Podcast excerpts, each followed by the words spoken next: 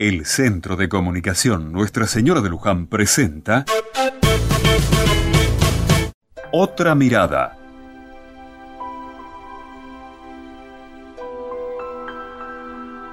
Ayer, después de haber ido a una conmemoración del Día de la Diversidad Cultural, que antes llamábamos Día de la Raza, salí a caminar y me puse a pensar cómo nos cuesta hacer presente lo que aprendemos del pasado. El pasado del 12 de octubre nos enseña que no se puede maltratar a otra cultura u otro pueblo, sobre todo si quien recibe el maltrato está más desprotegido.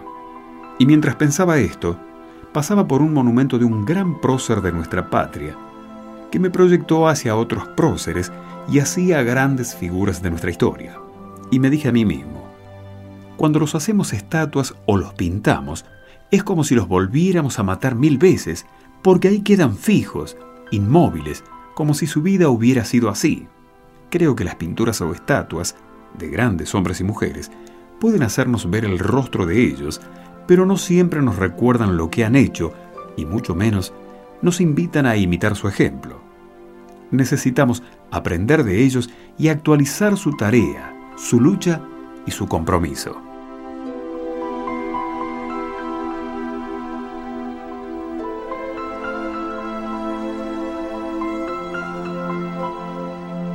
Dijo Jesús, hay de ustedes que construyen los sepulcros de los profetas, a quienes sus mismos padres han matado.